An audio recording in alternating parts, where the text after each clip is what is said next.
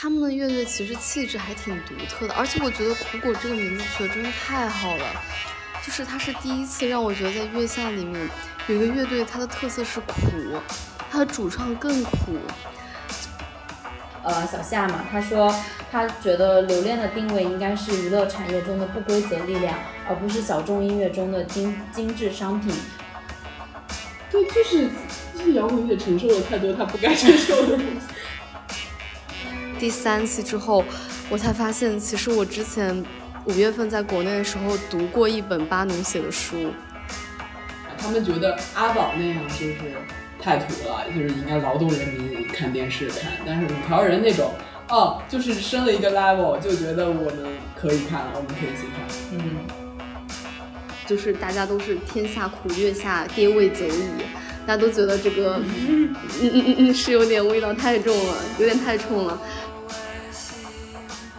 嗯，大家好，欢迎来到新一期的气泡 bubble。我跟狗毛又看完了月下的第六期，然后我们又要进行了一个浅浅锐评，主要是针对我们之前那期节目的一些相关的东西，以及嗯这六期节目里面有一些比较有意思的点，然后我们进行探讨。对，然后我们这一期有了一个新的嘉宾，也就是那个下流青年的主播卡卡同学，然后他也是一个就乐队的夏天的忠实粉丝，同时呢，他跟狗毛一样都是天蝎座，负责在这个节目里面吐槽和输出，也就是说不，我和狗毛不能再做这个节目挨骂的人了，对，他就负责意思了？他就负责承担这部分的火力。呃，没有听过的可以去回顾一下，在我们录制的这个下午五点十四分前面的四个小时之前，大若木一和王硕在微博上进行了一个吵架的大动作。他们所吵的那个段落，就是在第六期下康斯坦的变化球的一首后摇歌曲中的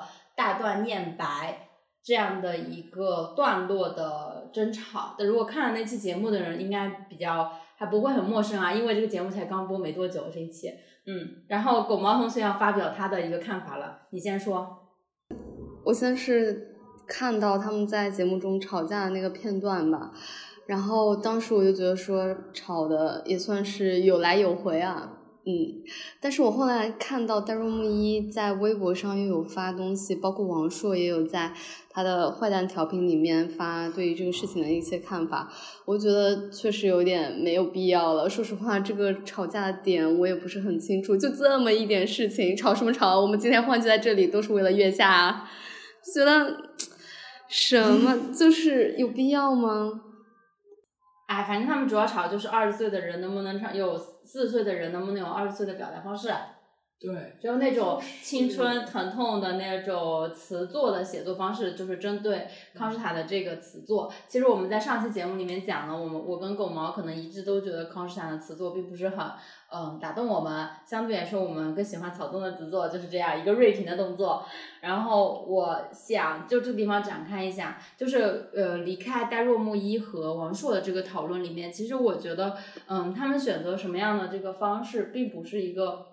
最主要的，首先这个方式能不能选择，这肯定是可以选择，对吧？其次才是这个东西是不是好。他们所达成的一个共识就是，呃，不应当以就是你可以说词写的差，可以说元素过于简单，但是不应当以什么年龄该做什么事这样的价值观来让音乐讨论赋予一个不该有的价值立场嘛。我觉得是能不能做这件事情呢？肯定是能。这件事情做得好不好呢？其实是见仁见智的。就是这个词作他写的好不好，可能在邓科那边觉得，哎，你这个词就是写的不好，很烂，然后很简单，就是为赋新词强说愁，然后青春伤痛，透明伤痛，类似这样一个角度。那可能从另外一群年轻人的角度，尤其他这个歌呢，又不是写给四十岁的人的，他这个歌的受众其实主要就是二十岁的年轻人，所以我就觉得从受众的角度来说，如果他们喜欢这个词，那它就是一个，就是你就像你刚才说吵什么吵的一个概观念，而大家讨厌的其实是一个四十岁或者更老的人，他站在一个更有阅历的角度上去指责这件事情，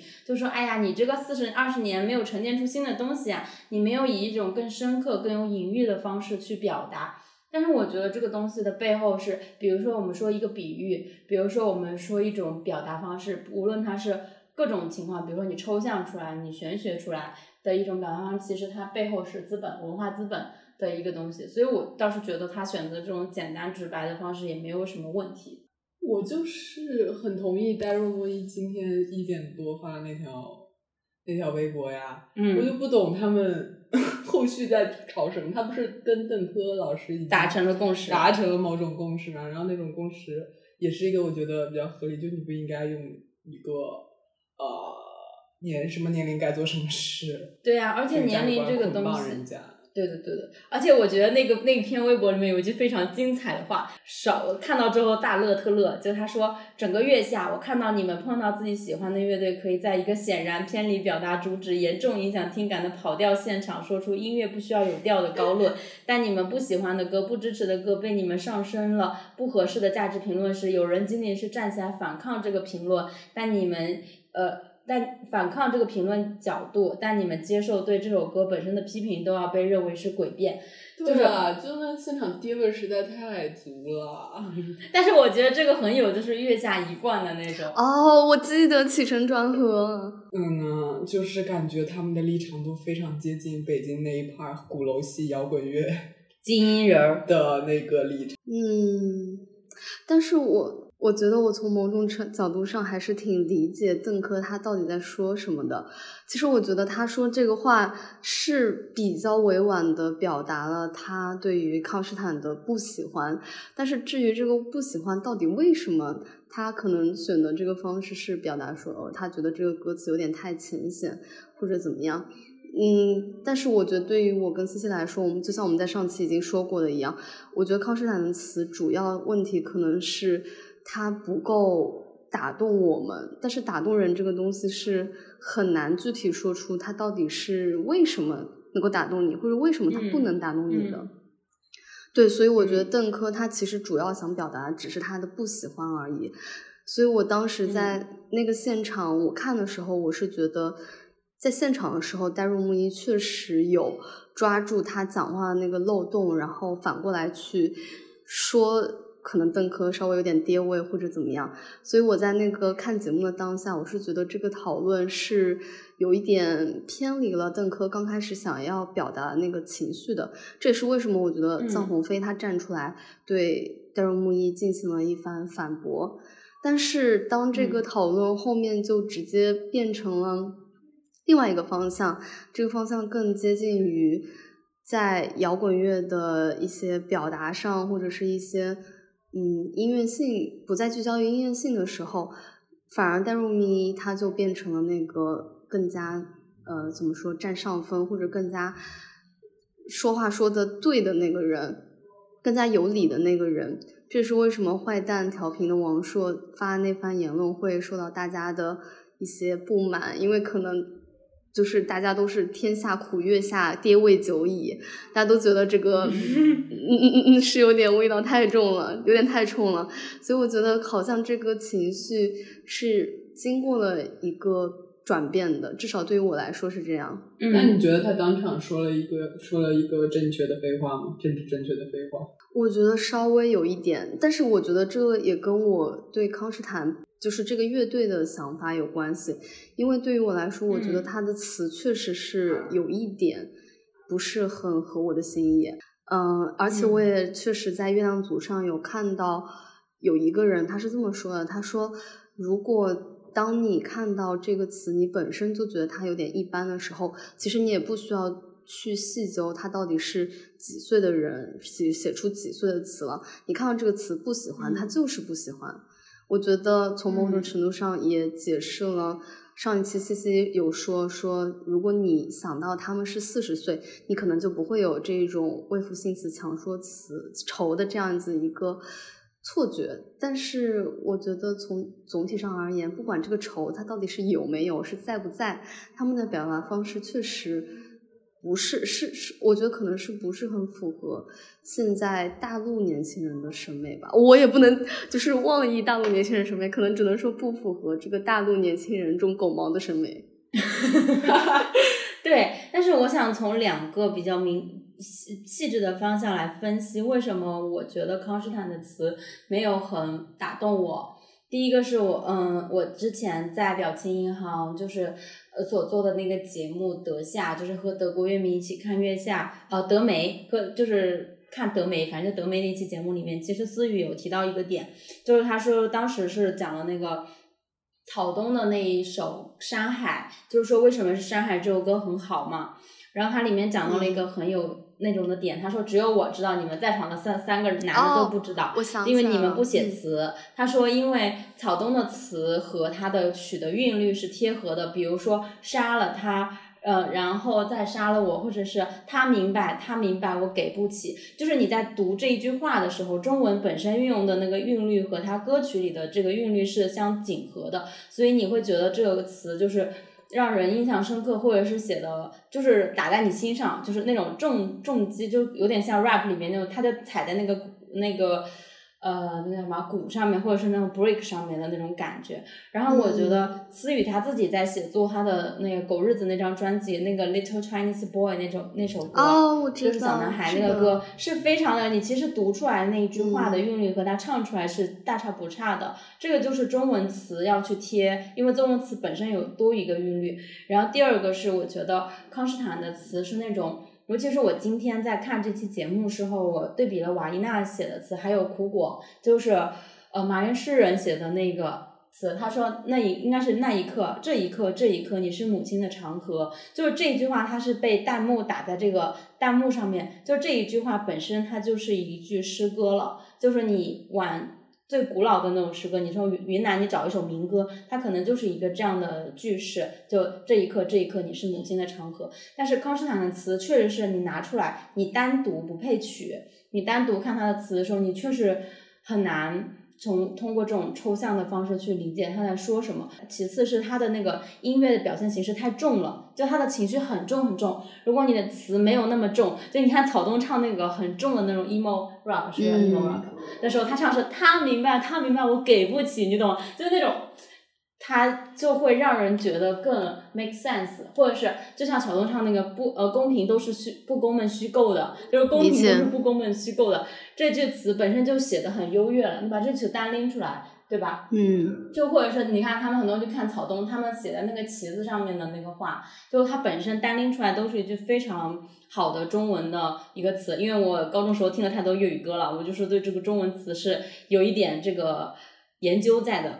不是也没有那么研究。嗯我觉得好的词它就是像那个那个。就是像夏雨，台湾有个诗人，我知道狗毛也很喜欢夏雨。他分身，他写作词的时候，他是李格弟嘛，他做李格弟这个身份去写词，和他写诗其实是他有相通的地方，他本身词作上面就有一定的追求。嗯，所以我觉得，但是我个人没有那么喜欢康士达，我觉得他的曲有很重的情感，但是他的词没有达到那个重量，就他不够重，然后就会导致别人觉得他在无病呻吟，或者是为父亲自强说愁。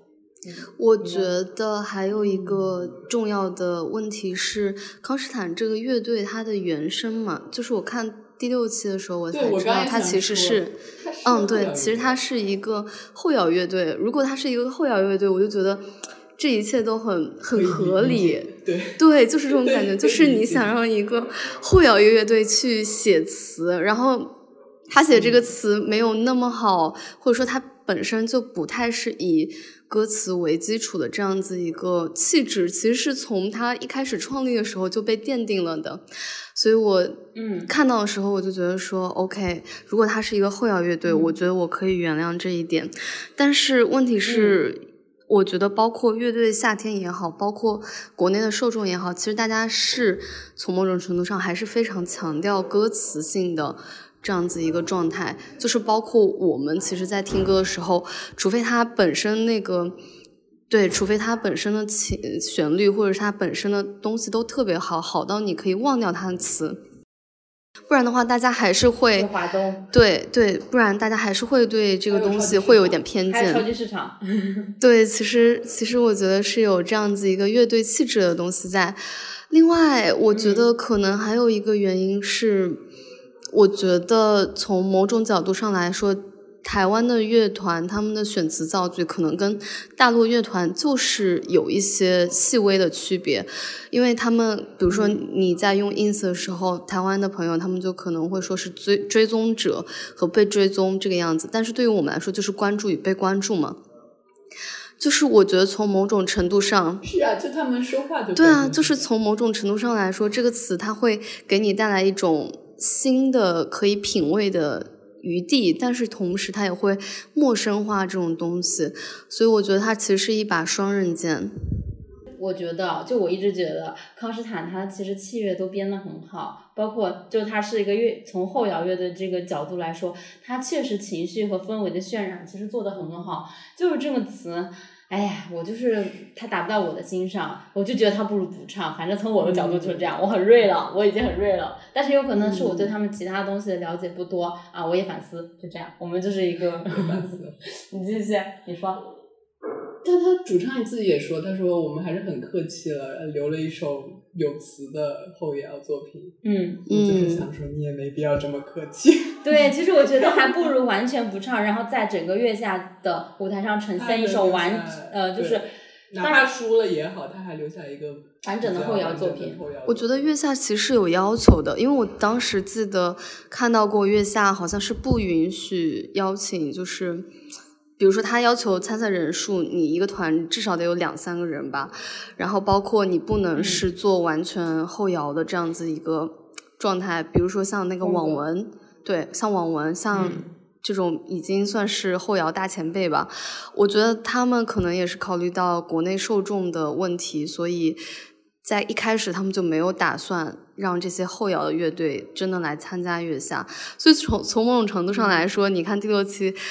你就会发现这个节目组剪的像是说月下很包容，月下能够包容各种各样的形式，其实只有一种形式不包容，那就是纯后摇。嗯，对。然后还有一个是我要继续讲的，就是在你说这个，他好像剪的很像很包容所有的东西，就是在辛爽提出的那个问题，就是。呃，金爽在舞台上面其实提出了一个非常重要的问题。这个问题我其实，在呃问题青年有一期蛙池乐队和就是对谈那个节目里面，其实也问我在后评论区问了这个问题。我就是说，就是他问出他那个问题，就是乐队的夏天到底是摇滚乐的夏天还是乐队的夏天？所以他就让辛爽不要在舞台上一直 Q 摇滚乐。其实这在我们上期的评论区里面也有人讲到。其实我后面有反思一下，就是当我们在用摇滚乐的的一种某种评价体系。去套留恋的时候，其实是不成立的。对，然后这一点上就体现到马东的老奸巨猾。你去完整的看那段对话的时候，你就会发现马东在就是完全在混淆这个对，他并没有严格意义上、真正意义上在回答这个问题。但这个问题是一个非常有价值的问题，就是。呃，乐队的夏天到底是不是摇滚乐的夏天？当然，这个问题从第一季就已经开始有人提出了。但是，我觉得虽然他说“哎呀，我们就是这样包容的”或怎么，但是整个台上他并没有在别人提摇滚乐的时候去纠正这个问题，而且大家在惯用的一种评价体系还是摇滚乐的评价体系，就是更加独立音乐的评价体系。比如说爵士或是流行爵士，它跟独立音乐它其实是两种审美状态、审美质地了。或者是文化，或者你欣赏和评价的东西是不一样的。嗯嗯，我我同意，因为今天其实我在看第六期的时候，我才真正意识到留恋他他们这个乐队想要呈现的到底是什么样的一个质感。但是在此之前，我可能对于我来说，我只把它当成某一种爵士来听。但是我看到他说他想要呈现的就是像百老汇一样的东西，我就立刻。有一点想到了反思，对，其实它有点像比较中式的相声或者怎么样，它其实是需要你有来有回，有进有退，然后它是需要在这个舞台上营造出一种。呃，浅浅的戏剧感，或者是说，哪怕是荒诞的感觉也好，搞笑的感觉也好，它是要有这种挑逗与被挑逗之间的微妙的感觉存在的。所以，当我看到刘恋唱那首有点东西，看到他说他很担心自己会不会显得油腻，那个时候，我就突然之间一下子理解了他要呈现的这个质感，或者说这个质感应该是怎么样的。对，还有他的困境。你怎么直接滑跪了呀？你呃，也不是滑跪吧。其实我在上一期的时候，嗯我还是觉得上一期的那个东西是有一点过的，就是我们这个节目不会再讲，就是一个是他当时的设计感确实是有一点重，然后我当时跟我的朋友去聊这个天，我觉得他说了特别好的一段话，就是呃小夏嘛，他说他觉得留恋的定位应该是娱乐产业中的不规则力量，而不是小众音乐中的精精致商品。然后它的特别好像是需要别人来显的，而他从浪姐到月下，就是从前者到后者，就是从娱乐产业中的某种不规则力量到小众音乐中的精致商品。确实是啊，他在月下的这个氛围里面就显得他太精致了，太呃讨巧了，因为。月下这个舞台，像我们上期说，我们欣赏的是笨拙的那种真诚，我们欣赏的是那种像原声的那种东西，是是不怎么好的东西就是，但是他只要有真诚，你就会，比如说这一期我看苦果唱的歌的时候，我不知道为什么，我就是觉得，哎呀，我真真的经常我把人真的唱哭。他真的就是达到了我的心上，就是我、嗯就是马也那个张亚东被确诊确诊为苦果，我也被确诊为苦果，就是这样的一个动作，所以我觉得反而是一个很有意思的。一个语境里面的讨论，就是它是一个很有意思的文化现象。其次是我觉得有一点不好是，就是我们在上期的时候说，呃，当时大张伟不是说刘备那个梗嘛，就是让大家笑了。然后我们当时为什么觉得喘一口气？其实我们在那个播客评论区里面有一个朋友就说，其实是因为我们当时带入了刘恋那种被凝视的状态，而大张伟哦这个凝视，就我们急于想要跳跳脱出或者是逃离那种眼光，所以我们觉得这个东西是我们抓住然后喘息。但是在这个事情的发酵过程里面，我看到了“留恋”这个词成为了一个新的对女性的一种羞辱，就好像她太性感或者是太就是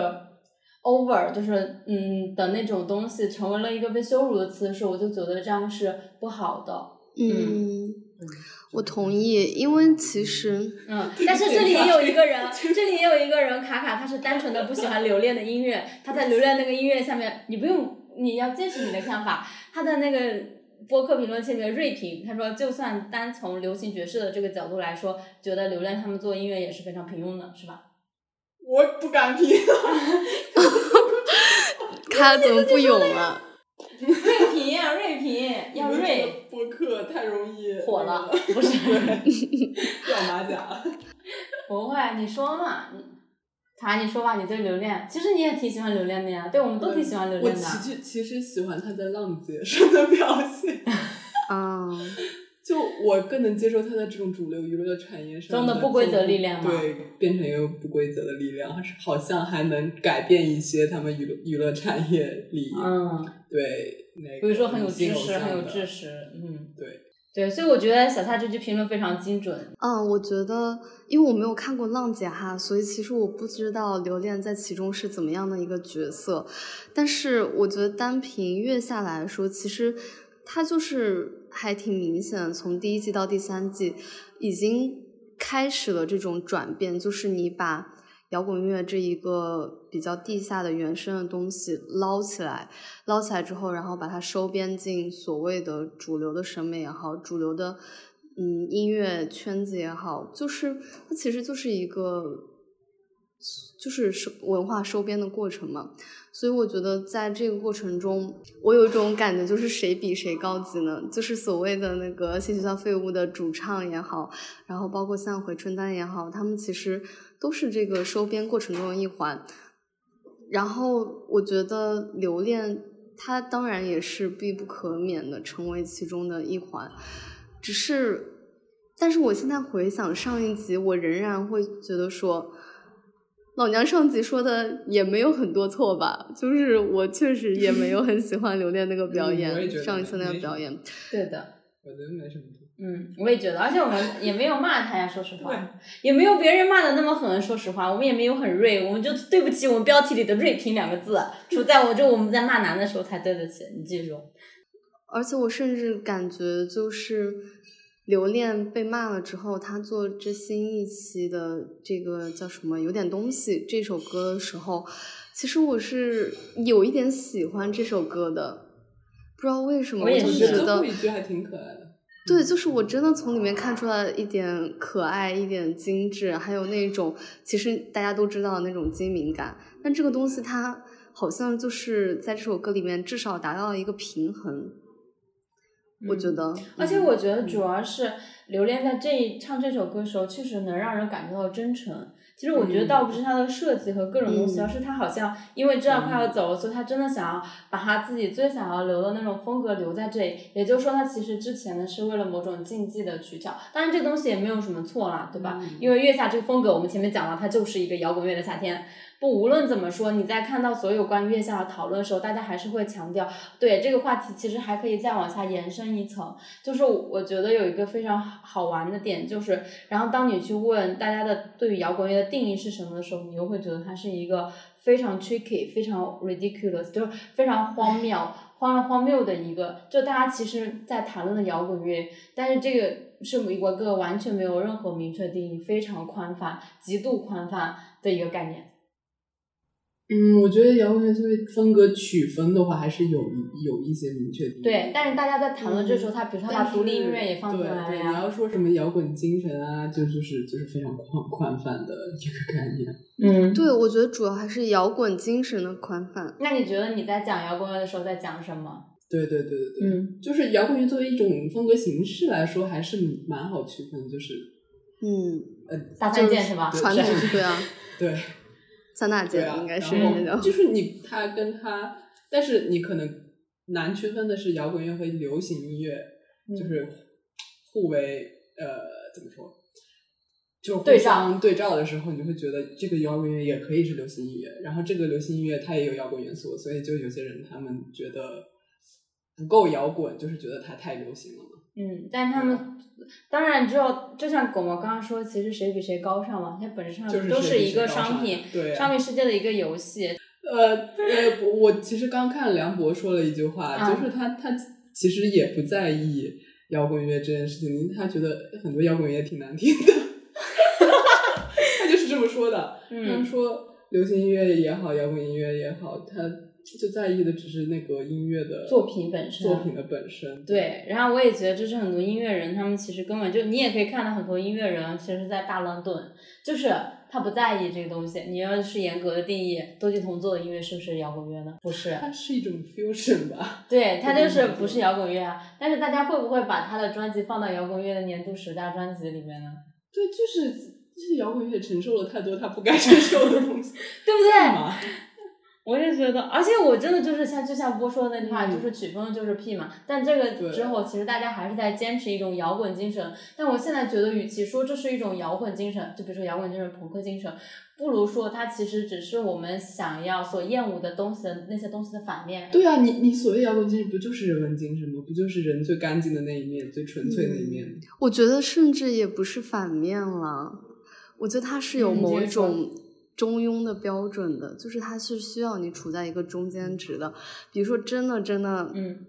所谓的你可以反叛，但是不可以太反叛。对，那种感觉，就比如说像鬼否，像那个。呃，我最爱的绝对纯洁，他们来了之后，甚至连完整的演出都没有。就是我觉得大众对他们的标准是有想象的，但是这种想象又不能够触及到它的本质，就是你也不能够太小众、太摇滚了。就我觉得这个事情就是没有办法，因为你要做一个娱乐化的东西，它必然就会导向一个所谓的平衡感出现吧。我跟你讲，我在这里有一句非常精妙的总结，我就是超用一下我们土哈圈的一句话，叫做“嘻哈从来没有火起来，火起来的是另一种东西。”嗯嗯，听懂掌声，掌声，不就是摇滚乐的平替嘛？嗯，对，这个也是那期节目里面说，其实这个东西越火，距离那种原生的文化就越远嘛。摇滚乐平替，再说，因为他说那个。呃，他获获奖感什么获奖感？是他那个最后一段，他说他做一个厂牌，然后去扶持这个流行爵士。但他一直在强调自己是很边缘的，就这个我还挺感触的。就是他对战的可是瓦伊娜呀，瓦伊娜也不是什么纯粹摇滚乐呀。对，他好像一直特别在意这件事情，就是觉得他做的东西太小众了，太边缘了。嗯，然后所以大家可能不喜欢。我觉得主要还是受了很多苦吧，可能。对对，可能还是因为，但是我不不不太清楚他为什么非得拿出来强调这个事情，因为他前两期做的东西其实是为了月下做出了主流的很多妥协了，就他没有嗯他做他自己最想做的这种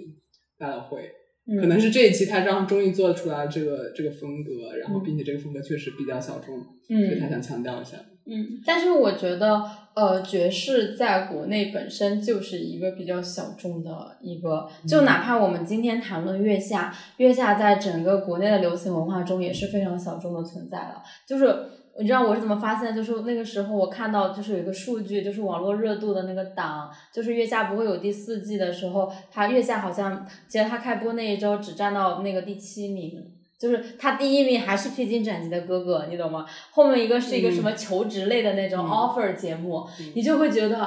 唉，在边缘里谈边缘，对就是对对对它只是看起来相对商业，然后但其实它本质还是一个，尤其是，哎，算了，讲不清楚，就这个就是意思。就是就是说，我们虽然骂，但是我们还是在意啊，还是在看。对，这就是为什么当时上一期有人说骂我们，虽然说呃嗯有很多男的，但是我们还是要看这个节目，是因为在性别这个维度之外，还有其他的维度，我们那个维度也要看。嗯，虽然是文化平替，但是有这个平替已经很了不起了。对呀、就是他的声效啊，VJ 啊，就我们经常就看音乐节的时候，就是骂那个 VJ，就是 VJ 真的太差了，就哪怕在我春游这种音乐节，那个 VJ 也是不太行的。你看过那个 P 哥和浪姐吗？没有，你可以对比一下，你就知道月下有多惨了。那个 VJ 和那个舞台和那个 VJ 跟月下更好是吗对，完全不哦，是好吧对不起，完全不是但。是我只是跟音乐节比啊，我觉得音乐节的对 VJ 是有点太差了。然后每当这个时候，卡卡就会说他想去看 Fuji Rock。，Yeah，那是啥？Fuji Rock，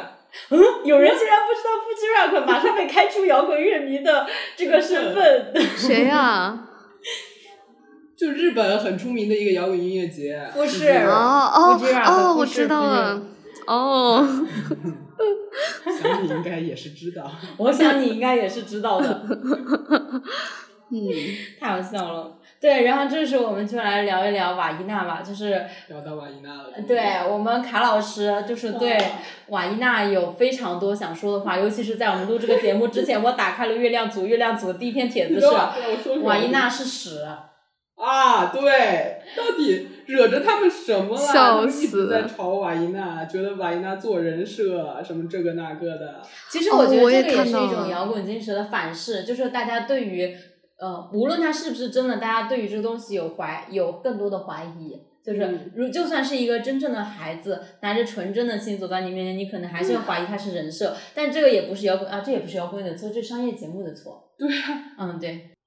哦，我们哦，对我补充一句，嗯，卡老师可，然后他就在豆瓣，他肯定是在豆瓣激情发言，然后得到了很多个赞的，希望不会掉马甲。我找到了，我找到了，就是就是某一天他在争论安达和瓦伊娜的一篇，就是他们说瓦对赛，安达和瓦伊娜并不是说民族和主流、乡土和城市的矛盾，而是我们想看他们怎么处理传统和现代的关系。结果他们的回他们的答案是活过去，就是 活过去什么意思？就是活回去，就活成、活到过去。对过去的样子。所以他们就是这个铁主吧，他就认为瓦伊娜和安达提供的这个呃生活方式吧，什么就是很做作的、很人设的，哦，就是就是无论是那个牧歌精神，就是嗯那个什么精神，放牧草原的那个那什么游牧生活。游牧生活，嗯还是像他们这种新农民的新式田园牧歌，他都觉得是做作的、被包装过的商文化，对吧？我来我来念一下这句话，这句话实在太经典了。对于现代生活危机的思考以及提供的解决方案，都显得过于简单，甚至是肤浅了。好澎湃新闻啊！有没有觉得？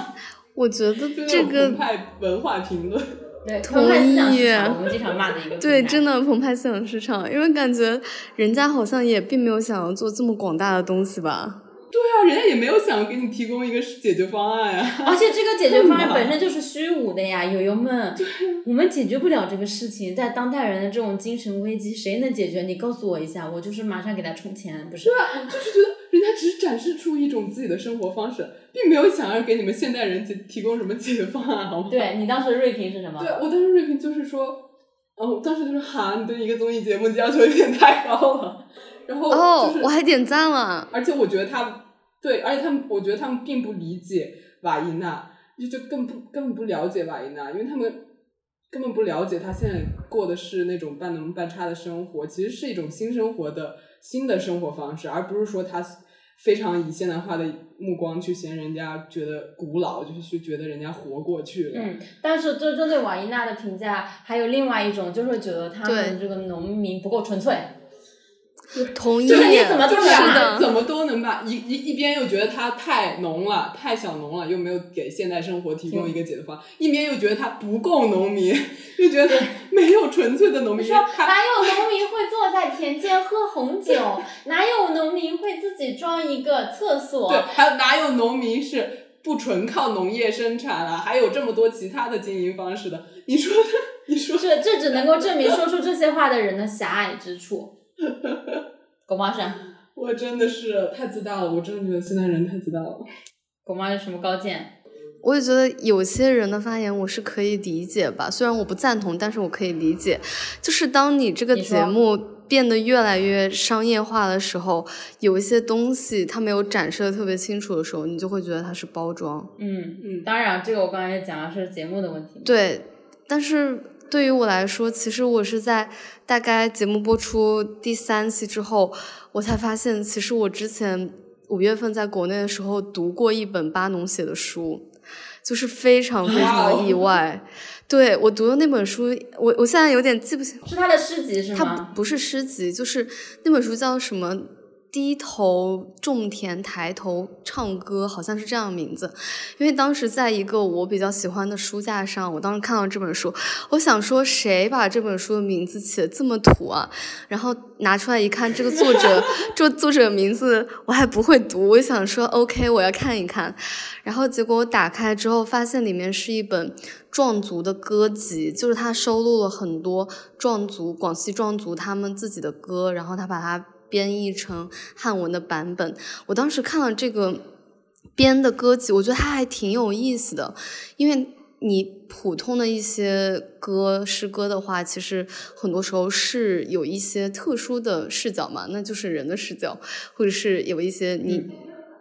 借物喻人、托物言志的视角，但是我觉得他当时收录的这些诗歌其实是非常淳朴的视角，是讲述了人和动物之间的一些关系。他就讲说，有一些诗歌讲说，因为人老是要这个打来打去或者怎么样，所以他们的兄弟姐妹，也就是所谓的蝴蝶啊、牛啊，或者是就是这些小动物，让这些小动物们流离失所，然后就是没有办法生存，然后他们就说人真坏呀之类的，然后然后人也自食恶果之类的一些诗歌，然后因为它那个重复和它的韵律都还就是挺有意思的，我当时就。还去看了那个书的二维码，我就还扫了那个二维码，准备回去听。但是你也知道，我一天就是不能够摄入太多的文化制品，所以回家之后我就把立马把这个事情忘记了。然后这首歌我一首也没去听。然后 是这样的。对，然后我就发现，我就惊讶发现，其实我很早之前就有接触过他们的东西，而且也可以说巴农这个人他在。就是他在上节目之前，他的生活状态确实是这个样子，而且他也做了一些事情，为保存他们当地的文化，为保存少数民族的文化，就是，就是他并不是一个我觉得被月亮组批评的那么严重的人。对的，而且他他们他甚至还跟时通社合作，在保护一些什么那个种子多样性吧之类的。就是他是一个正在扎根、在认真做事情的的人，但是为什么就月亮组对他的就对这个队的争议有这么大，就有恶意有这么大？就是嗯如果按这个角度去审判，那没有几个所谓主流的摇滚乐队能能逃过这个所谓人设故事的那嗯啥了？但是我其实也很好奇，因为跟瓦伊娜同一个性质的乐队，其实可以说是安达吧。当然，他们肯定不是同一个性质了，只能说是他们在节目的设置上比较相像。但是对于我个人来说，比较边缘、比较对，但是对于我个人来说，其实我对他们两支乐队有不太一样的观感，所以我其实有一点理解说为什么有些人他不喜欢瓦伊娜，就像我其实没有很喜欢安达一样。我也是。啊，真的吗？我想起来我要说什么了。我也是。哦，讲到我我插入一下啊，就是讲到安达跟瓦伊娜的时候，其实我还想到了，就是我们上期节目其实聊的是自学嘛，就是我觉得大家还有一种对于技术和规范体制的一种盲目崇拜，就是你打开那个安达的时候，你会看到很多评论说啊，这个主唱是什么国家级选手，就怎么怎么怎么样，但其实是呃瓦伊娜就是一个，就大家对他的很多评论，还有就是他上一首那个雷鬼嘛，就是壮族雷鬼，然后说他那个鼓打的不是雷鬼的鼓，就是他对于音乐的这种自学状态，某种程度上，其实大家还是有一种，其实某种程度上是一种对权威的崇拜。Yes，对，我觉得是这样。而我们是我觉得你说，我觉得不一样嗯你吧。说，嗯，因为我也其实听到了两种声音，就是对于瓦伊娜学打鼓也是有两种声音，一种声音是觉得这哥们儿学了这个两三天就能上台打鼓太牛了，另外一种就是觉得说你这个鼓都打不好，你也没必要就是一定非得表演这首歌吧。但是同样对于安达，我觉得有两种声音，一种是就是这些都是。就是国家级的大师，但是另外一种声音嗯恰恰相反，就是说，哎，我是不是来星光大道了？我是不是来春晚了？嗯啊，就是对确实，星光大道，我真的是气死。就是我我我第一次看到瓦伊娜和安达在都那个月亮族被骂，就是看到他们有人说他们应该上星光大道，说他俩其实都应该嗯上星光大道。我真的好生气啊！就凭什么月下来什么乐队由你来决定？凭什么月下来什么乐队？其实它里面还暗含一种傲慢，对它就就是星光大道的审美是一种，呃，我不知道怎么用语言来星光大道是形更土啊下沉的，审美对，土，就是大家对土的这个敌意真的是有一点太深重了。就阿宝嘛，他们觉得阿宝那样就是太土了，就是应该劳动人民看电视看。但是五条人那种，哦，就是升了一个 level，就觉得我们可以看了，我们可以欣赏了。嗯，那觉得五条人跟这个就舞台上的所有人不一样，对啊还是知识分子。对我就觉得，其实有什么差别？但是当然也有人觉得瓦伊娜其实跟五条人性质是一样的。有一点像，我觉得是有一点像，嗯。就是瓦伊娜比起安达可能还是更像五条人，嗯。尤其是他这次这一期这一首，对吧？嗯，对，这首这个自从自己角度出发那个写就是还是挺让人感动的。就我觉得我在看的时候，其实也会有一些想法，就是我一开始是真的挺为他打，就是挺被打动的，尤其他讲那个人从地铁里飞出来那个部分，嗯就包括他就是写那个，因为他真的是一个真实故事的一个叙事嘛，也就相当于他就是有一个叙事在的。然后，但是另一方面，我就会开始忍不住的，就是在但听那首歌之前，我其实，在听他们现场之前，都会有一点忍不住的怀疑，就是，然后又同时为这我的这种怀疑感到可悲。嗯其实我觉得有时候还是可以做一个愚蠢一点的人，就是相信他们给你的东西就是他们真心实意给你的东西。就是嗯其实就在这个挣扎里，就是你要不要做一个特别清醒的人，就对一切保持怀疑，还是你做一个天然的很乐哉乐哉的一只小猪，就是这样会非常的，就是你会以一种就就从我的角度来说，就算你对这个世界抱以善意，还是你对这个世界抱以揣测，其实是两种不同的看待世界的方法。但它这个东西就会在我心里有点小小的拉扯，嗯我是因为我看过他的专访，然后也听过他的播客，所以我觉得他就是这样的人，他就是这样的生活方式，所以他写出这样的歌。当然，他有一些对很正常，就是你觉得他写的歌不好听，那当然没问题。嗯，而且你可以从技术上角度批判他，因为他对吧？技术确实又很爱很多技术人，对，然后但是你太多懂歌了，对太你不能。从一个价值观的角度上，就是就是怎么说高对吧？这都其实跟前面那个事事情还是一样，你可以代讲你自己不喜欢，但是你不要上升到一个价值去说，比如说所有喜欢这个人那个人是笨蛋，比如说你不喜欢的这个东西是，哎，就是跟刚刚那个四十岁、二十岁那个上升一样嘛。狗毛讲讲，很荒谬嗯，狗个事情毛讲讲，哦，对，我就是想讲，我可能跟大大多数人听瓦伊娜歌有不同的感受吧。就是我的感受，既不是这首歌非常好听，也不是这首歌在搞什么。我感受是我每次听他的歌，我都进入一种冥想的状态。我不知道为什么，就是我对啊，就是很对心心情很静。对，就是我听他那个歌的时候，其实我我有时候在月下听一些歌，我就感觉我听着听着我人就游走了。比如说我听安达的后半部分的时候，我真的经常就是游走了，然后回不来。但是我听安达这呃不是听瓦伊娜这首歌的时候，其实我是嗯，我感觉我的灵魂是环绕在这个东西四周的，就他没有游走，但是他们也没有完全进到这个音乐里面去，所以其实我会在想，这是代表着他们的乐队其实可能是有一种某种内核，然后这个内核是非常有力量的。OK，我我我也不是说我接下来要进入一个玄学的状态，但是我确实能够感觉到这种能量。嗯对，我也觉得，我也有这种感觉。就是我们喜欢他他的原因。对，我觉得其实从第一次他出场的时候，他说水稻正在生长，我们也出来生长生长。嗯其实这句话本身就已经很很难包装出来了，这是一句非常随意，但是在这个随意之中带有诗意的一句话，你不觉得吗？水稻正在生长，嗯就这个意象也是余秀华会拿来用的。同意，我也想到就是这样一个意象，嗯然后他就是在一个这样的场域里讲出这样一个词语，可能这整整个月下三集只有他讲过“水稻”这两个字，土地，嗯你懂吗？就是我会觉得，土地，嗯安娜也讲过吧？他们毕竟还是要抢土地的。对我说水稻了，我说嗯水稻了，就是它是很具象的那种东西，就是和很多写词的都市人写词是一种反面，就是像五条人他写歌的时候，他会写阿珍爱上了阿强，他写人才市场，他会写李阿伯，就是你懂吗？他会是一个非常具体的人，比如说具体的水稻，这个东西是一种非常具象的，我觉得是有可信度的东西，它很难让一个人去包装，告诉他这是一句台词，你懂吗？嗯，对，所以我觉得，嗯，我倒也没有那么那么不相信吧，我只是，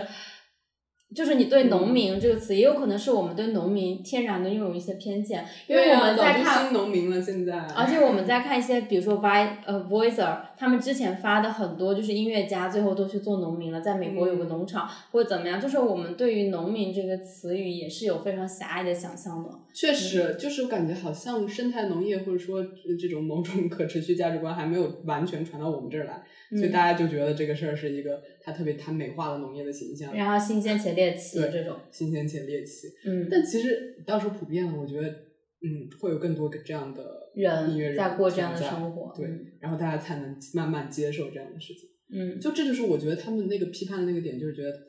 瓦伊娜太像城里人期期待看见的农村人。哦，我觉得这点就是很不成立，你知道吗？嗯。我就是，哎，我想说什么来着？你想说他马瓦伊娜在迎合城里人想看到新的农民的样子，就是太自大了吧？人家本来就是这样活的，你为什么觉得你在人家在迎合你们呢？嗯，他主要是觉得在田边喝红酒啦。对，而且而且说他，而且说他忽略农村的问题，我是想说，有没有人考虑过审查问题呢？对，他自己写的歌，就像之前有听过那个，就像之前他们说那个谁，草东也不能上这个节目，因为歌词也上不了，过不了审，万茜也上不了这个节目。就比如说《回家种田》，还有什么《老爸》的很多歌，它是就是批判的批判的，你可以看解读出来，它的歌词是有那样的意味的。但是你让人家怎么把它搬到节目上？对呀、就像五条人有一首那个什么庙会的有一个歌，啊那个歌甚至下架了。就是你一个这嗯么审判的视角，这么需要要要求他反叛嗯的视角去审判任何乐队的话，那那个柏林护士还改词呢，嗯，还改了罗大佑的词呢。对他改罗大佑词，真的让我巨生气。我也很哦，真的吗？他改了是那个未来的主？人翁那个。哎，他删除了一些话，删除了他说罗大佑原来那首歌，就如果你们去听未来主人翁，它是一个超级摇滚的一首歌，就超级啊！对，你知道是一个当时青年制一个实习生，一个男生，他当时把这个歌发给我，他跟我说这个歌好厉害，然后后面我才知道原来罗哥他又是个这么摇滚的人，当然我见识、见识短浅，他就是他就把那一段话删了，他说我听到无言的抗议在他们悄悄的沉睡中，我们不要一个被科学游戏污染的天空，我们不要被你们发明变成电脑儿童，有一天孩子们会告诉他们后代，你们要守规矩，就他把里面还有一些我觉得他改了，对，还有一个改了一个词，但愿的那个，他改成了一个但愿什么的。啊，别以为我们的孩子太小，哦对还改成了因为我们的孩子太小，对，这一句就很很经典，嗯就是别以为我们的嗯孩子太小，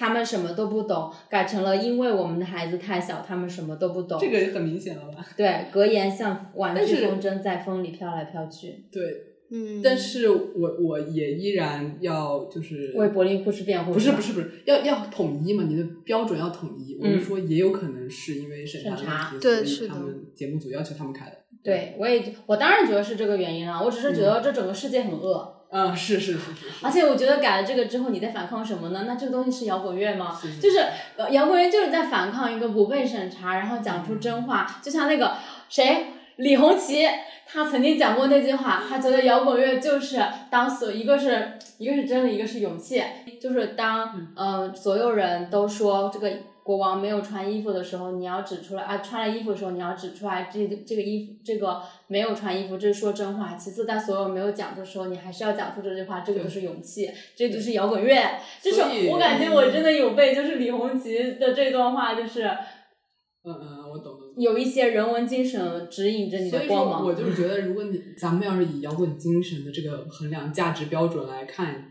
的话，嗯，一切都没有什么必要了。就是场游戏嘛，个对啊，这个节目就没有什么必要，就是平替，就是游戏。嗯，所以说也不用太认真。把它当一个音乐节目看。我现在就是。同意。我在看柏林护士第六期表演的时候，也有同样的感觉。就是我当我看第一期节目的时候，我还能够为他们的表演本身觉得说，哇，这个表演也太好了吧，或者说还真的挺不错的那种感觉。但是我在看第六期的时候，我有一种感觉，就是很厌倦。就是他们表演的这首歌嗯的名字叫做《Battle Song》，所以其实是一首非常有斗志，然后非常。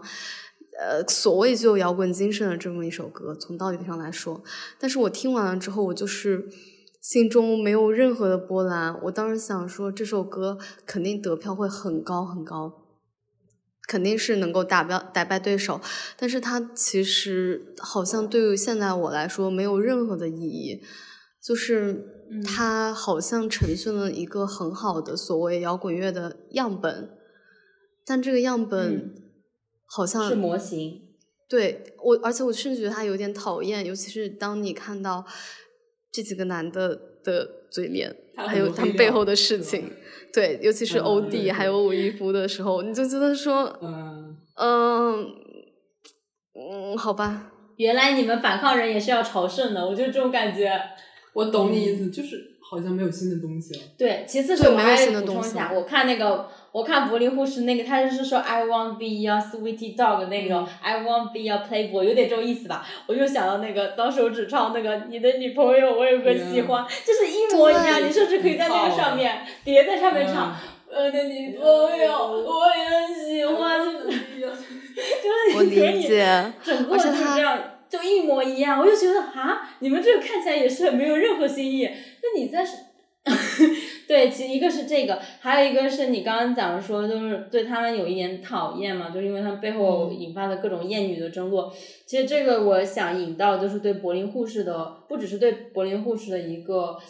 讨论上面，就是我们上一期节目其实已由这一个评价标准去评价了非常多的男的，然后就开始有人指责我们不懂音乐了。我真的是觉得，那要不我们就聊音乐？对，不是我的想法是由能不能成为一个乐队的评价标准，就当然可以，你当然会觉得有啊很多。然后我说，其实这是一种双标，就是当台风好，或者是这个艺人表现非常好，这个舞台气质拿捏的非常好的时候，这个东西长久以来都在成为一一个事情的加分项。我们会说，嗯，某一个乐队的主唱他太有魅力了，他的现场表现，比如说行星大波浪，我乱举的，然后五条人，然后人科什么，长久以来都在。Click Number 那叫什么来着 Click Number Five 啊啊，对啊，Ricky 他们的表现能够在舞台上成为一个大大的加分项的时候，那么他油就自然可以成为一个减分项。我不认为这是一个女性的标准，就算它是一个女性的标准，它也是一个非常重要的标准，因为摇滚乐场景里面有百分之五十的，甚至大于百分之五十的听众是女女女性分受众，对吧？嗯，嗯，这个我来大讲而且我觉。得这个事情也是很双标，就是当你在批判瓦伊娜或者是安达他们不够真诚的时候，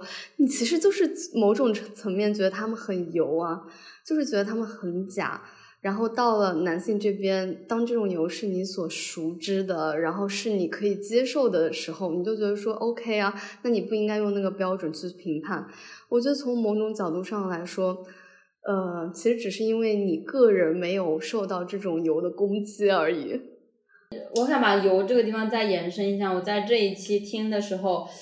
嗯，倒没有像第一期就是那么就是油住我，我那个就是感觉可能就跟狗毛说的，就是适应了之后，它就没有再油到我了，就是没有不会像我打开那个第一期，我就是狠狠被油到，我跟狗毛就是狠狠的，就是被油攻击了。的一个大概念，我觉得我们这期觉得没有那么油的很重要原因就是油的队基本上都被淘汰了，比如说新学校废物合唱团、火星电台还有咖喱三千台全被淘汰了，还有那个就 是呃艾米丽的那个叫什么来着，也被淘汰了啊，对火车蛋，你看就是我就没有，他输给埋怨诗人了。我的我的意思是改编赛他不是还是有吗？嗯，对，但是他输了，你懂吗？就是。游人的胜利和游人的失败是带来不一样的观感的。同意。笑想死。妈呀，那火箭队还是挺牛的，我我就觉得一流的乐手配一个那么油的主唱，太难听了，主要是太难听了。有没有人真的就是快学学学习一下那个？他唱唱他唱什么？呃，宁愿不到晚上呗，就是真的真的是这样，笑死。确实一直张嘴说话，仔细的油在攻击我们。然后他还能够被夸，就是很有少年感，少年音。少年在呢啊！少年音，我真是真的真的还好，没那么夸张，一改编就改编出来，非得这样唱歌吗？非得就是舌头捋不直唱歌吗？对，然后这一点我还想要补充一下，就是之前我们在以女性的这个角度去看看摇滚乐的时候，就是就就像刚刚那位朋友骂我们女权之唇哈，但是我觉得就是女性在摇滚乐这个文化里面，其实在我们朋克暴女文化、朋克暴女革命开始掀起了，就在上个世纪掀起来的一些运动中。应该是第三次女性主义浪潮里面音乐的那个部分，就是朋克暴女运动，应该是第二次还是第三次不记得了。然后到现在，在国内也有很多女孩在做的事情，就是让摇滚乐的这个氛围更多的去不那么厌女，因为也有很多女孩就是享受这个摇滚文化嘛，对吧？这个东西也不是说写了男人的名字，我们只是在。讨论这个东西，然后有一些历史资料，咱们也是放在评论区，因为我不想再从头到尾讲一遍了。那篇那些文章都写的非常的好，呃，如果大家感兴趣的话，其实可以去阅读一下，这样子。嗯，我还想提到一个事情，就是，呃，我记得有一条评论，也是上一期吧，然后他就在我们说，哦，是我说，我说那个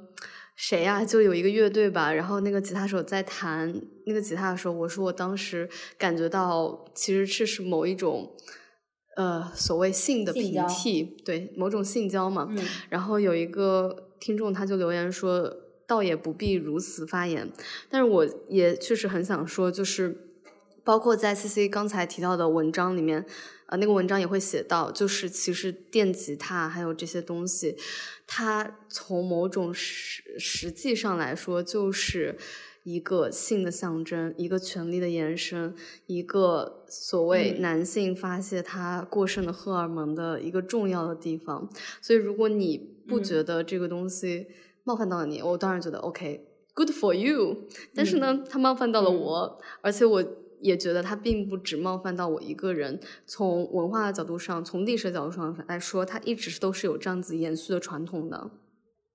啊，我说也，其实这个讨论一直都有，而你今天觉得我们从女性主义的视角去看待摇滚乐是一件很新鲜、很奇怪、很呃很愚蠢的或很浅薄的一个事情，我只能说是因为你太傲慢了，你没有看到这一个场域里面已经有非常多新兴的思想，或是新兴的具有真正革命性、真正就是去反抗这个不平等的这样的一件事情，正或者一个思潮正在发现，我觉得是你的遗憾，嗯，是你的傲慢。呃，我就是想补到前面，就是大家说月下这个东西已经变成一个消费文化的这样一个事情上，就是呃，后来对在后面的几期，我就发现鸟壮的这个主唱他叫何凡嘛，就他其实本人也有另外一支乐队叫做致命摇篮死，然后那一支乐队是我本人前面之前可能几个月前还听过，还觉得还可以的一支乐队。但是，包括从制作水平上，或者是从这个个人的偏好上，我都是远远偏好致命摇篮死大于鸟壮的。但是，我也觉得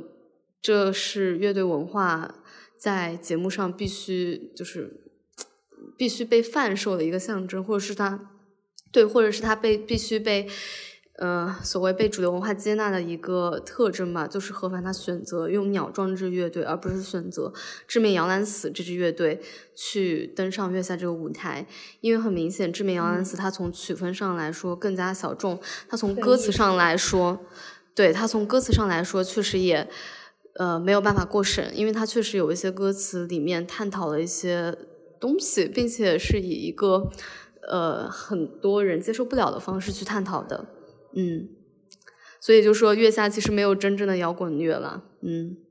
嗯，狗毛真的是摇滚乐的大师。叫什么来着？致致命致命摇篮死。但是我就是一直都不懂大家爱鸟壮在鸟爱什么，没事继续我觉得大家爱鸟壮在爱爱的是哪吒呀，就是 哪吒是吗？哪吒瑞皮，你很瑞。死。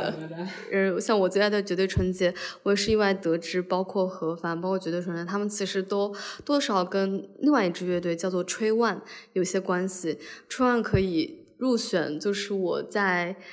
去年还是前年最爱的乐队前三名的程度，包括他们现在这个春晚这个乐队也是很久很久都没有出新的东西，也没有再更新巡演或者是专辑或者任何东西，他们都没有再继续更新了。我觉得其中一个原因也是大家做这样子的音乐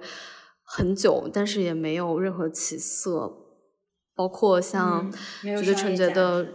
对绝对纯洁的主唱他也。已经做音乐做了非常长的一段时间，十几二十年。他之前做的乐队怪力，然后包括再往前推一些东西，其实真的都没有起起色。我我甚至觉得说，觉得纯洁这次上月下，也可能是他做过这么多乐队以来，就是在流量上的一个巅峰，但也仅此而已。嗯，对吧？网上还是有一些流量流量可以用的。对对是的，但但是。对，但是但是还是有很可悲的事情，是抖音啊、网易云他们在推的乐队也依然还是回春丹、橘子海。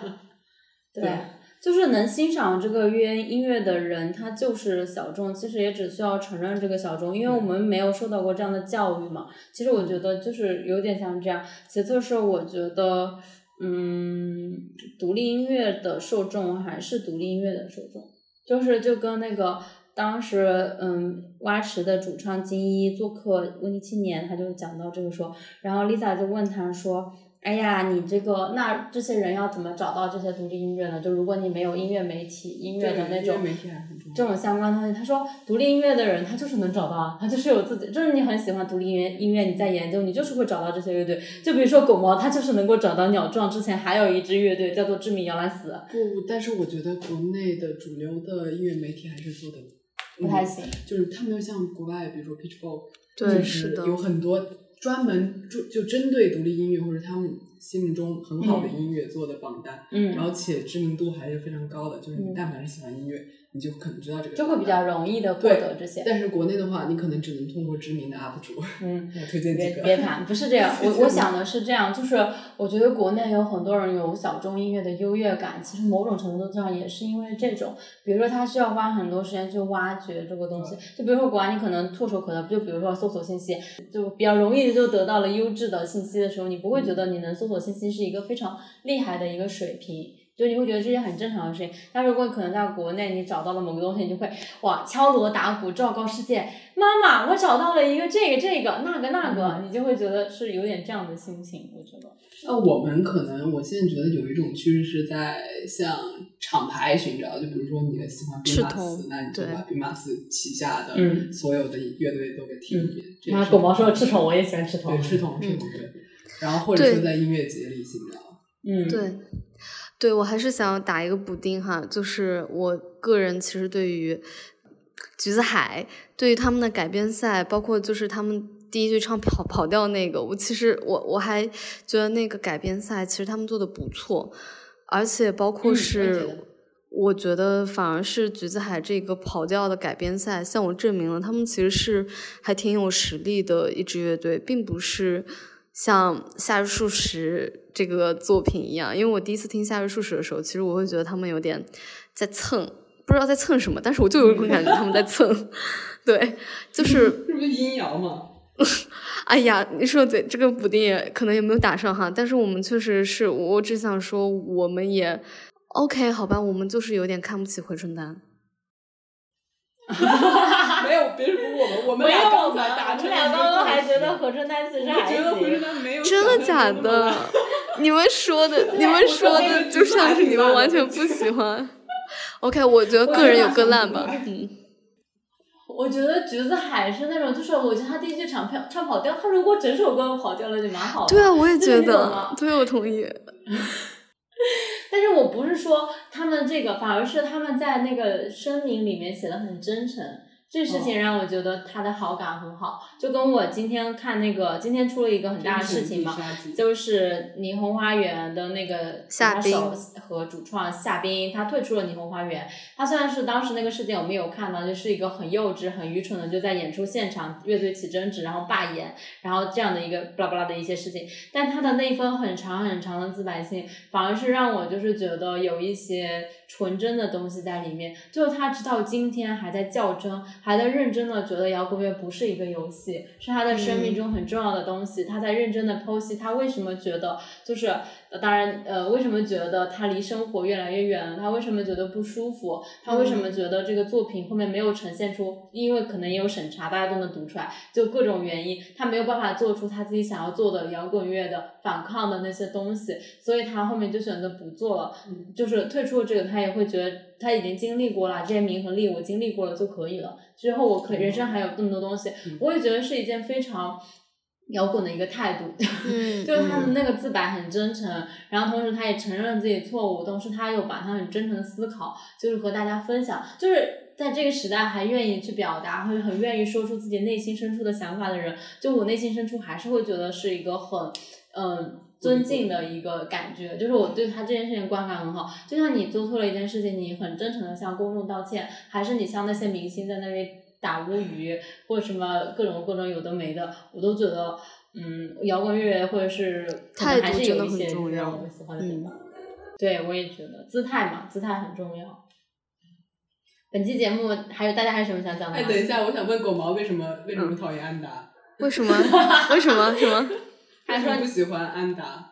对，我也想说安达这个问题，就我想说安达和哪个乐队，柏林呃还有苦果哈，还有柏林护士，我就想着重说一下他们三个队。你还没表达对苦果的爱呢。对对对先慢慢讲说先说安达吧，就是我不知道为什么我没有讨厌他们，因为我刚开始上来的时候，其实对他们期待还挺大的，就是感觉蒙古乐队，然后又这么大阵仗，但是我在听的时候。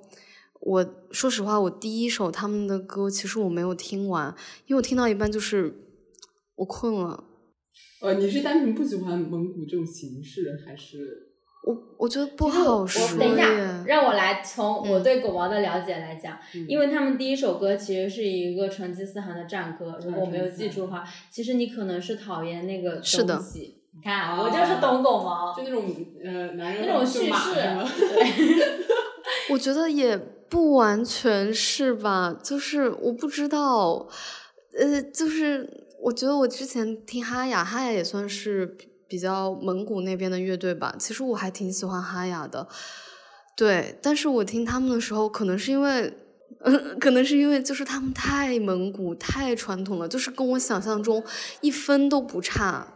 就是太啊，我懂你了。对，然后你我也是这个。然后我就没有那种 空间能够去打破我对有的各种认知也好，或者是想象也好，就我感觉他们跟我之前听过的任何一支就是水平高超的蒙古的演奏嗯。者。都没有太大的区嗯。别，因为我当时也在月亮组看到有个问题，就是他有讨论说，他说你们觉得安达是一支创作型的乐队，还是说他们更像是一个 presenter，就是他们把这个东西呈现给你？对，展示者。是，嗯我觉得他们是在展示一种伟大的艺术，是一种伟大的民族艺术。但是是没有他们个人或者对于是针对创作者这件事情，我觉得好像不太，不是那么符符合他们。对，我觉得那个讨论说的是很好的，对就是创作者还是展示者。嗯，其实他可以讨因为我看到他的时候，我就会觉得他像我小时候，因为我小时候是经常听这些东西的。嗯，等一下，我来补充一下。然后这时候我们就把我们的话筒交给卡卡，因为他是一个在新疆的蒙古自治州长大的一个热爱音乐的小孩儿。然后他从小就听了很多新疆音乐人，还有蒙古的音乐人，所以对于这个东西，他真的有大有话可讲。救命！你这讲完我不敢讲了。你讲一下。稍等一下，稍等一下，我我想补充一个东西，我我我稍微补充一个东西，就是在那个，你现在呃补吗对，我现在补一下，因为我怕我这个声明补的太晚，等下又被人骂，就是。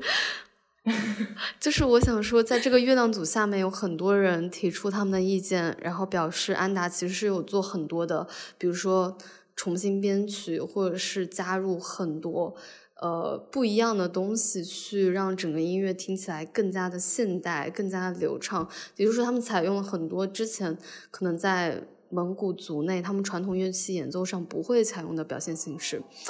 Anyways，我反正是没有听出来哈，我这个木耳。嗯，可能是有这样的尝试了，但是你会感觉它是没那么新颖。天呐，不敢说，你继续说。我不敢说，我就是就是觉得它跟我小时候听到的那样的长调、那样的呼麦没什么太大的差别，就是一种很蒙古的、很游牧的叙事。嗯因为我最近听一个蒙古音乐人叫 NG，是嗯 E N J I NG，我就是真的被震撼了。对怎么会？他就是完全不是那种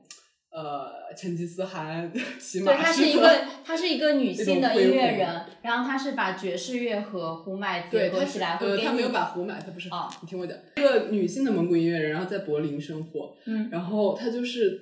把蒙古的长调和呃爵士乐，就是某一种新型融合爵士。嗯结合在结合的很好，真的很美。就是每一次听，我都觉得怎么会有这么好的音乐啊！啊，这个会这个一些心流的状态。对，就反正本人对于民族音乐，因为不想用世界音乐这个太那个白人白人中心的词，嗯就本人对对于民族音乐，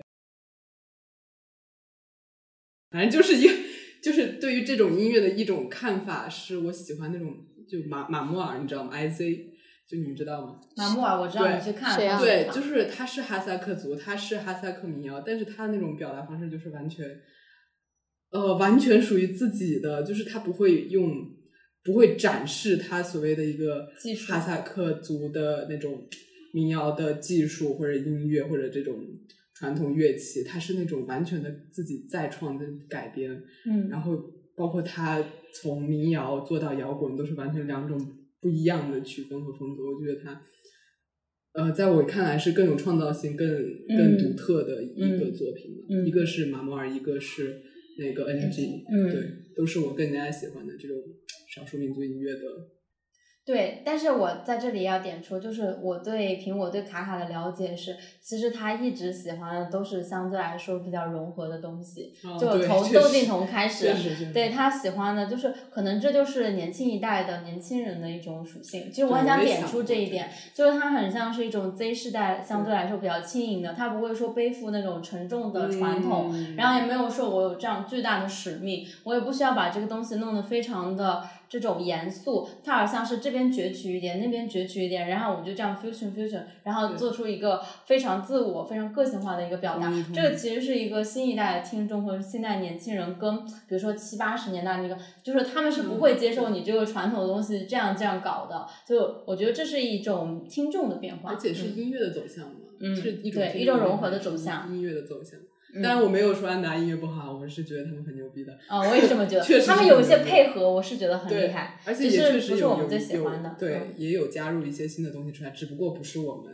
最喜欢的那种嗯感觉。对，我觉得在那个狗毛讲到那个 presenter 和创作者，就是那个绿曼铁那个里面讲到一点是，我跟狗毛还有卡卡，我们三个应该都是一个非常。呃，看重创作者人格的，就是嗯我们也我前天还在想，我说我在喜欢摇滚乐，在喜欢什么东西。其实我发现我也不是很喜欢摇滚乐，就是嗯我也是，我最后也发现我其实没有那么喜欢摇滚乐，我只对是喜欢好的音乐。对，我不是新的音乐你是因为这个，我不是，我只是啊觉得它跟所有的艺术品一样，比如说它跟苗银是一样的，它跟很多嗯，比如说书一个作者他们所呈现，它只呈现出了不同的审美质地，它只是一种文化，它只是一种就是比如说这个创作者他只是在用这个东西写而已，就像伍佰他用写歌也可以，伍佰还可以摄影，他的摄影本人对，就是艺术家，就是也可以说是那种套到电影上，可能是那种作者电影那种形式。就我更在意是这个创作者所创作出来一种一种特殊的审美气质和审美质地，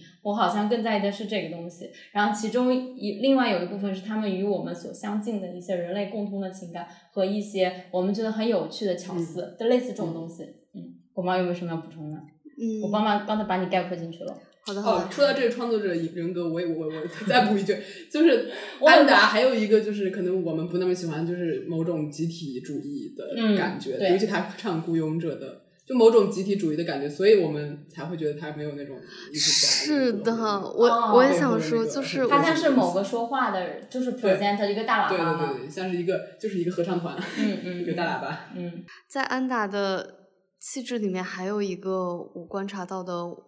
事情就是，当他们在选歌的时候，其实是由大哥决定的。也就是说，那个安达他们那个团里面，像是有一个团长一样的人。然后我当时看到他的时候，其实我就想到了这个。不知道为什么我想到嫡长子还是什么东西，就是感觉他有一种 坐拥了一整个城池的感觉。当然，我就是没有要攻击这个大哥本人的意思哈，我只是突然之间坐在对，因为我想你想上一场是一个蒙古战歌，是男人们骑着马打仗，然后血流成河，然后怎么样成功，或者是。这样子的一个故事嘛，然后下一秒那个镜头你就看到这个大哥他就是发号施令，我就奇妙的对这两者有了一些联想，就是这个东西这个故事具象化了起来的时候，我就觉得，首先我我觉得这个东西它从气质上可能我个人就很难喜欢，因为我确实是不喜欢这样子一个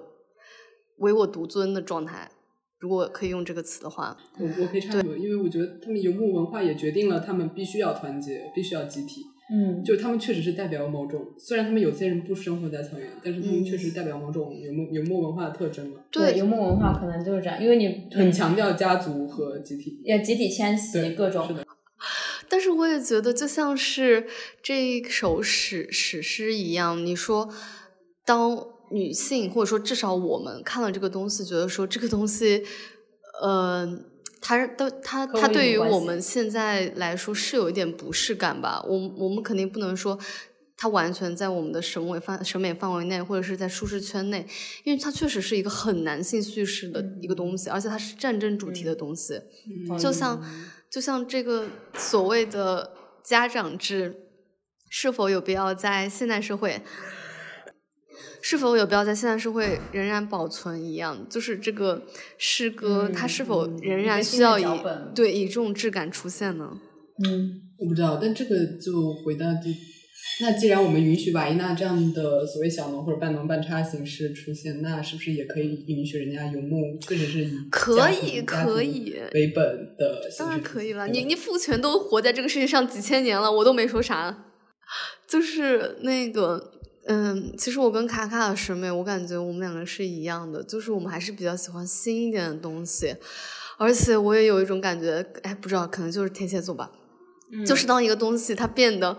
有点在你的舒适圈范围内了，有点你很习惯它的时候，我就其实不想要这个东西了。所以我觉得摇滚乐也好，或者是独立音乐也好，它就是对，是的，它必须要不断给我一些新的感官的刺激，或者说至少你给我带来一些情绪上的体验，我才有可能一直持续的去追踪你。不然的话，我觉得像。嗯，柏林护士，我觉得他，对我觉得如果他是出现在可能第一季的月下，或者是第二季的月下，我都会觉得他是一个很不错的乐队。但他出现在第三季，他出现在我已经对这个类型的摇滚乐有一些疲软的时候，我就觉得，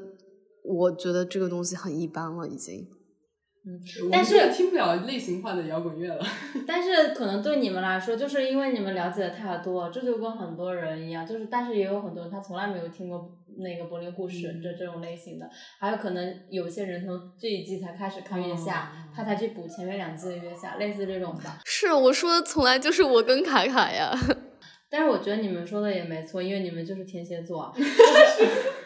就是性格如此。呃，我其实还是很欣赏你们两个身上这种品质。我有时候部分觉得说，为什么这两个人能在我身边待这么久的一个很重要的原因，就是呃，我们都在不同的领域里面开疆拓土，就是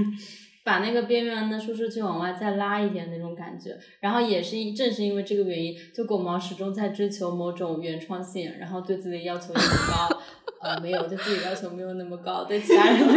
对其他，我们俩的明明是对自己要求不高，对其他人要求很高。对，对这个世界有一些苛刻，然后文艺作品就请按照这个方向就是卷起来。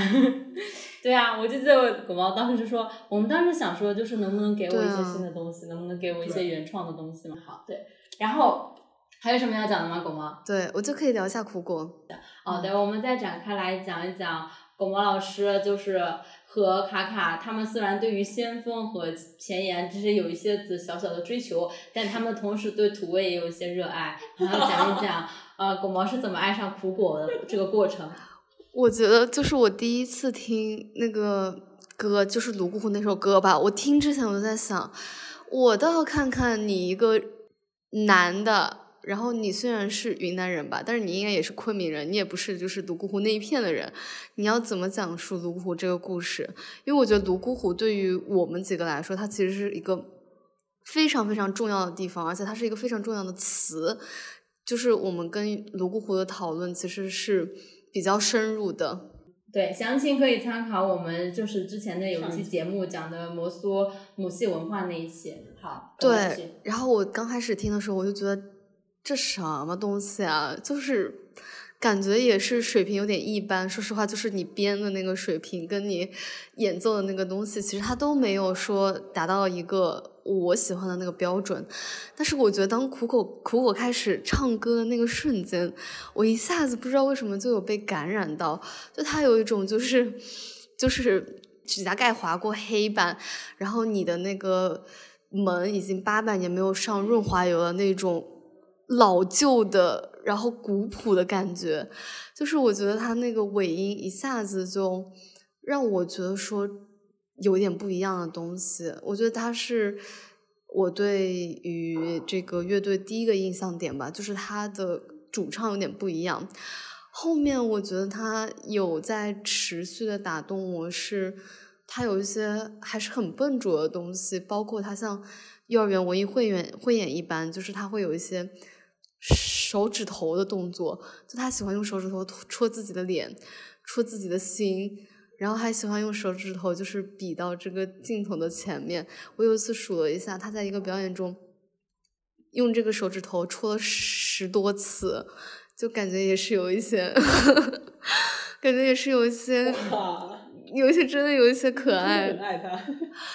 因为我有时候走在路上，我真的会反复去听《彩虹的微笑》那一首歌，我不知道为什么，我就觉得《彩虹微笑》那一首歌，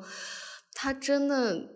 对有一种。很很诚恳的感觉，包括我在月亮组也忍不住读了一些跟他们乐队有关的八卦吧。然后结果他们就说，感觉就是有一个妹妹嘛，然后她之前是做这种志愿者还是做常务人员，我有点忘记了。他就说他们遇到了一些事情，然后他当时急得团团转，然后苦果他们就在旁边嘛，然后就没有。没有怪他，然后反而劝他不要急，然后说一切都会好的，他们没有关系什么的，好像是车没安排上还是什么，然后就觉得他们人还挺好的，就是表里如一的那种好。没啦，就这样一个八卦，我以为是什么八卦。嗯，一个花边了，不算八卦。没什么八卦，他们人挺好的。啊，我觉得卡卡讲一下为什么你喜欢他们吧。我其实还行，我就处于一个经常。就是第一遍听的时候是啥呀？这是，然后第二遍听的时候有点好听，第三遍灯光会，灯光灿烂，灯光辉煌，对对对，就是很神奇。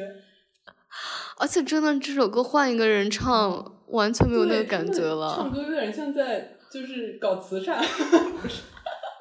给他捐钱是吗？好像下面下面就要出现一行条款，就是捐给呃留守儿童。对，但是你之前就知道麻岩诗人啊。哦，对，是的，而且嗯，去年我在大理的时候，他就跟我说过麻岩诗人了。我完全忘记，我应该是介绍过。不是我，其实我也知道，而且我还听过他们的歌呢，但是我感觉就是完全没有任何记忆点。对，当时听的时候就觉得很普通啊，完全没有任何值得说的地方。嗯，我感觉是看到那个苦果，看到苦果现场唱歌的时候，才觉得说，哇，是有点，而且我觉得苦果第二期。戴那个墨镜唱《彩虹的微笑》，真的好像是那种 盲人，然后要在街上。可以的。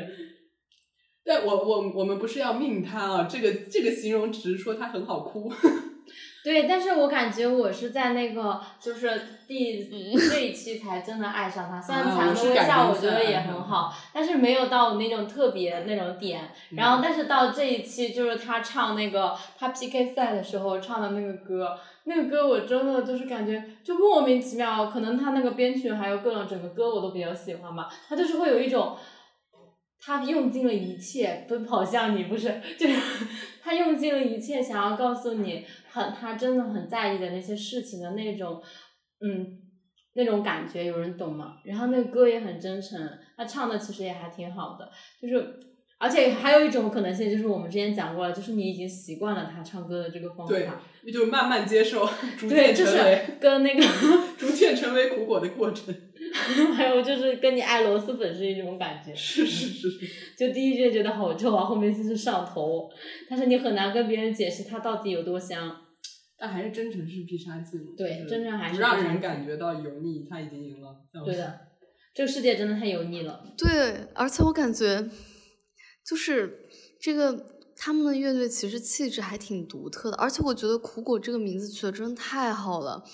就是他是第一次让我觉得在月下里面有一个乐队，它的特色是苦，它的主唱更苦。就是之前那个乐队，你都觉得要么就是有，对，它是一种不同的风格了，就是不同的审美感。之前的要么就是有点油，要么就是有点对潇洒装酷，要么就是比较华丽的风格吧，或者说像新裤子也是比较真诚的风格，但他们就是很苦。我们都讨论到这了，这个节目也到这已经其实很长了。然后我们现在来讲一讲你们心中的 top five。还有谁啊？让我看一下。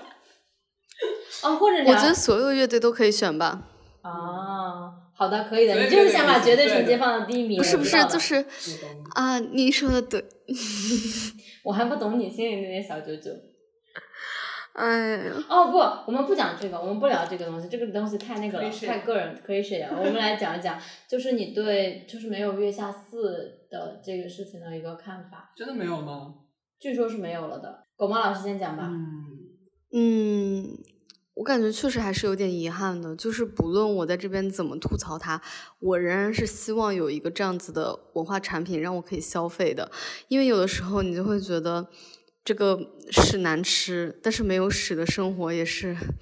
也是饿着肚子呢。我我还是挺享受这个过程的，就是比如说月下，它至少带来了延伸的音乐产品，比如说德夏，然后德夏包括也会有一些延伸的音乐讨论，我是很喜欢